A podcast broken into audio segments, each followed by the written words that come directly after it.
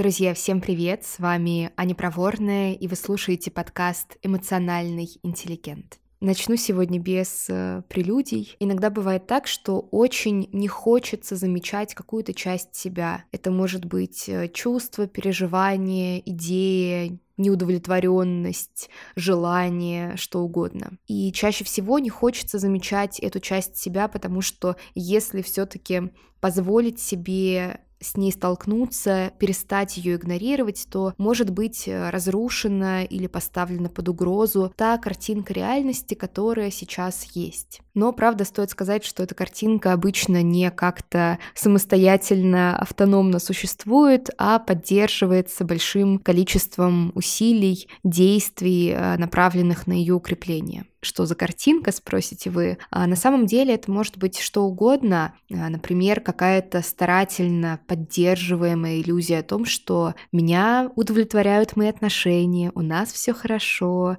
я хорошо себя чувствую, мне ничего не беспокоит. Или, например, какой-то а, рассказ, внушаемый самому себе о том, что да, я занимаюсь тем, чем я хочу заниматься, я иду своим путем а, в своей профессиональной жизни, мне достаточно тех денег, денег, которые я зарабатываю. Или же, например, э, да нормально я себя чувствую, ну и что, что я не хочу вставать по утрам, ну и что, что нет интереса к жизни. Да подумаешь, во взрослой жизни у всех так происходит, со мной все в порядке. Стараться не замечать эту часть себя можно самыми разными путями. Например, просто избегать тех ситуаций, где может произойти лобовое столкновение с ней или начинять себя всевозможным шумом, какими-то ненужными встречами, бесцельными по своей сути делами, которые даже не приносят удовлетворения, едой, алкоголем, простите, подкастами, музыками, книгами, чем угодно, лишь бы не слышать то, что внутри на самом деле происходит. Еще один э, изощренный способ отвергать часть себя — это рационализация с таким а, легким полупрозрачным шлейфом газлайтинга, когда ты говоришь себе, что нет, ты все не так понял или не так поняла, все на самом деле не так.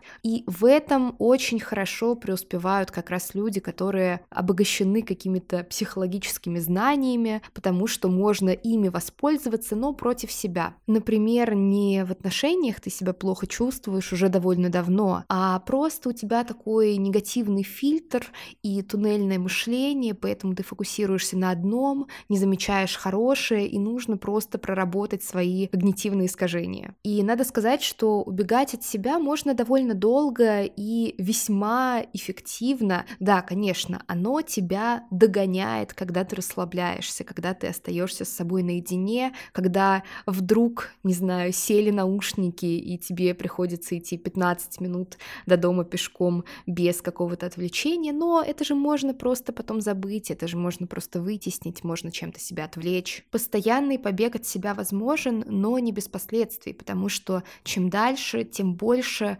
нарастает ощущение какой-то несвободы в себе и небезопасности. Несвобода, потому что по факту в своих мыслях, в своих переживаниях тебе можно ходить только по какому-то четко очерченному квадрату или, не знаю, туннельчику, который не позволяет тебе столкнуться с тем, от чего ты убегаешь. И, конечно, в такой э, внутренней тюрьме нет пространства для какого-то исследования, для интереса, для творчества. Ну и чувство небезопасности просто как следствие, потому что ты знаешь где-то внутри себя, даже если это не происходит на сознательном уровне, что напороться на что-то болезненное ты можешь в любую секунду неожиданно, если не будешь грести лапками достаточно активно в противоположном направлении. И еще дело в том, что чем больше ты будешь избегать а, вот этой части себя, пытаться ее не замечать, тем сильнее будет становиться тревога и страх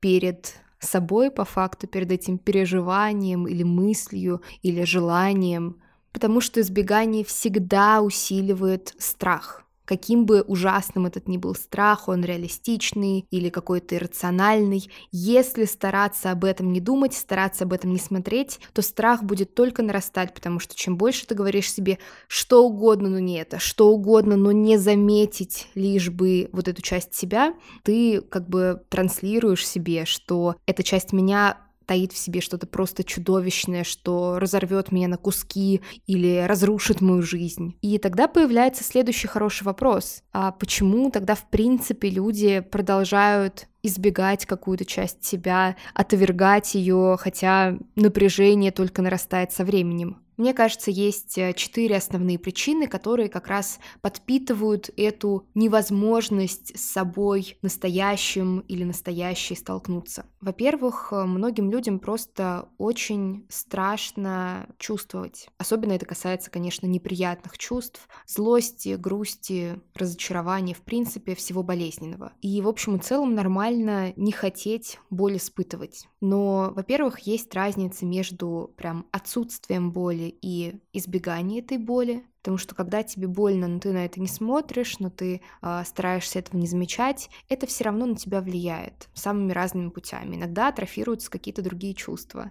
Если очень сильно стараться не грустить, можно потерять вообще вот это ощущение ценности происходящего, потому что грусть, она про, про многое, но в первую очередь про то, что мы потеряли или можем потерять что-то, что для нас важно. Соответственно, чтобы не было грустно, нужно все отрицать и во всем искать пустоту и тленность. И, во-вторых, важно помнить, что наша психика умеет проживать чувства, она так устроена. Есть определенные механизмы, которые позволяют это сделать. И даже самое тяжелое, неподъемное такое свинцовое горе имеет дно в любом случае. Да, бывают какие-то моменты, когда человек застревает в переживании, и в таком случае самым лучшим вариантом будет, конечно, обратиться к специалисту, потому что иногда вот этот процесс проживания чувств, условно говоря, сбоит, и это можно настроить. Вторая причина, почему иногда так хочется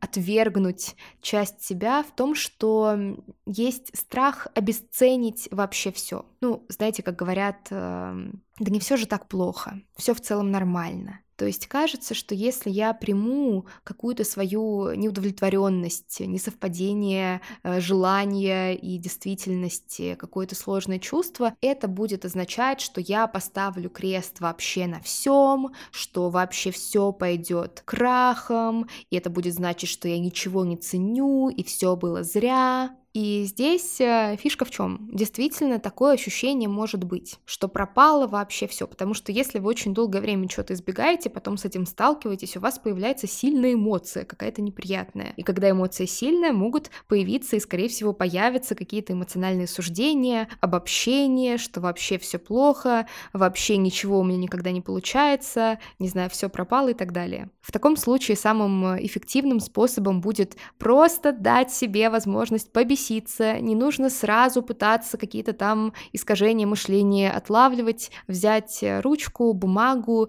и прям выписать все, что ты думаешь про эту ситуацию, не фильтровать свое мышление. И опять-таки возвращаемся к пункту один. Невозможно одно и то же чувство проживать, испытывать очень долгое время, если прям действительно интенсивно в него погрузиться. Поэтому эта эмоция пройдет, и уже можно будет какие-то более такие осознанные, что ли, выводы делать. Так что, возвращаясь к страху все обесценить, да, действительно, на эмоциях вы можете обесценить, но эмоция проходит, она не останется с вами навечно, и после того, как она прошла, вы сможете уже более здраво посмотреть на ситуацию и понять, что, ага, есть какая-то проблема, есть то, что у меня, например, в теле болит, но это не означает, что болит вообще все. Третья причина — это, конечно, страх отвержения, потому что когда ты все-таки сталкиваешься вот с этой частью себя, с этим чувством, переживанием, идеей, желанием, чем угодно, эта часть может повлиять на твои отношения, в том числе на близкие отношения, особенно, конечно, если эта часть, избегаемая ранее, с близкими отношениями как-то связана. И да, бывает такое, что когда вы признаете наличие какой-то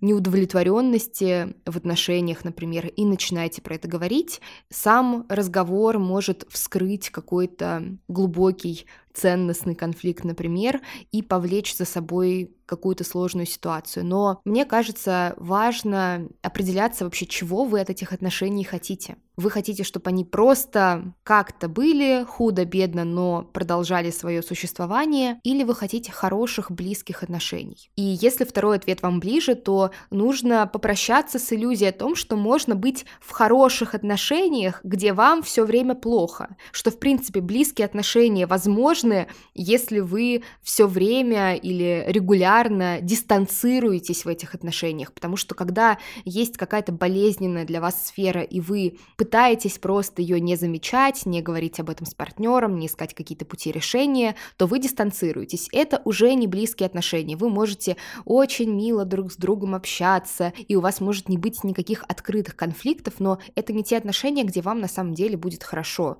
И партнеру, скорее всего, тоже, потому что, как правило, человек это чувствует. Но, пожалуйста, не прочтите в моих словах призыв к тому, чтобы любую первую попавшуюся автоматическую мысль сразу же высказывать партнеру. Это не открытая коммуникация, хотя иногда кажется, что вот, открытие некуда. И вообще, возможно, имеет смысл записать мне какой-то отдельный выпуск про то, что на самом деле из себя представляет экологичная, заботливая по отношению ко всем участникам открытая коммуникация, потому что тема не самая очевидная. Э, если вам интересно, пожалуйста, маякните мне в комментариях, э, чтобы я знала, что имеет смысл на это дело потратить время и силы. Ну и последняя причина, почему часто сложно перестать убегать от себя в том, что сам факт столкновения с собой, вот с этой какой-то своей частью, он же чаще всего не ведет к тому, что ситуация сама по себе берет и как-то разрешается, отношения сами собой не становятся лучше, работа не меняется, тело не становится здоровее. И очень же часто где-то в глубине души или не в глубине, а весьма на поверхности, нам хочется найти какое-то простое решение, какой-то простой, понятный шаг, который возьмет и все поменяет. А если ты понимаешь, что признание себя целостного, признание своих разных частей не повлечет за собой какое-то финальное решение всех проблем, то зачем этот шаг, собственно, и делать? Нужно подождать. Нужно подождать, пока какой-нибудь лучший вариант не появится, подождать годик, пять лет, десять лет, в общем, сколько терпения хватит. И несмотря на все это, есть два важных но. Первое но очень банальное в том, что если ты не признаешь что-то, в первую очередь какую-то часть себя, какое-то переживание, чувство, потребность и так далее, то у тебя нет возможности изменить свою жизнь и почувствовать себя удовлетворенным. Потому что весь поиск путей вне контакта с собой будет максимально рандомным. Ты вообще не будешь понимать, что ты делаешь, зачем ты это делаешь. Будут попытки, там, не знаю, выходить из отношений, строить отношения, менять работу, находить хобби, но вот это чувство, что да, я сейчас в своей жизни дома, я в своей тарелке, его будет очень сложно найти, если у тебя нет главного ориентира себя самого. Но это понятно. И вторая причина для меня лично очень такая значимая в том, что меняются ощущения в отношениях с собой. Потому что когда ты для себя опасность, когда нужно все время куда-то бежать, скрываться, лишь бы с чем-то не встретиться, есть ощущение какой-то суеты, маятности и небезопасности внутри себя. Ты как будто находишься в какой-то абсолютно пресной воде, в пресном водоеме, и тебе все время нужно очень активно грести, чтобы не потонуть, и на тебе какие-то очень тяжелые оковы, и твои шансы невелики, и ты тратишь огромное количество сил просто на поддержание своего существования. И напротив, когда есть э, возможность как-то более целостно себя воспринимать, смотреть на себя разного, замечать какие-то разные проявления, даже если они неудобны, даже если они рушат какую-то устоявшуюся внешнюю картинку реальности, то появляется чувство такого большего спокойствия внутри и поддержки. Знаете, как э, если зайти в очень соленую, теплую морскую воду и почувствовать, как каждый квадратный сантиметр твоего тела получает эту поддержку безусловно. Тебе не нужно стараться бежать, скрываться, чтобы почувствовать безопасность и тепло внутри себя. И при этом, знаете, фраза «я у себя есть» начинает обретать смысл, потому что так, если поверхностно на нее посмотреть, она довольно туповата. В смысле, я у себя есть. Ну, понятно, что я у себя есть. А как я могу у себя не быть? Но когда ты начинаешь э, замечать и принимать разные части себя, то эта фраза «я у себя есть», она про то, что у тебя всегда есть этот островок безопасности внутри себя. Вокруг может быть шторм, может быть буря, но у тебя всегда есть возможность вернуться к себе и побыть в этом комфортном, безопасном месте. И это не обязательно про то, что ты чувствуешь радость, восторг, эйфорию. Ты можешь испытывать грусть, злость, э, любые другие неприятные чувства. Но в отношениях с собой ты как с близким, теплым, принимающим другом. Ведь рядом с друзьями мы не всегда радуемся, но при этом нам с ними хорошо. На сегодня это все. С вами была Аня Проворная, и до скорого. thank you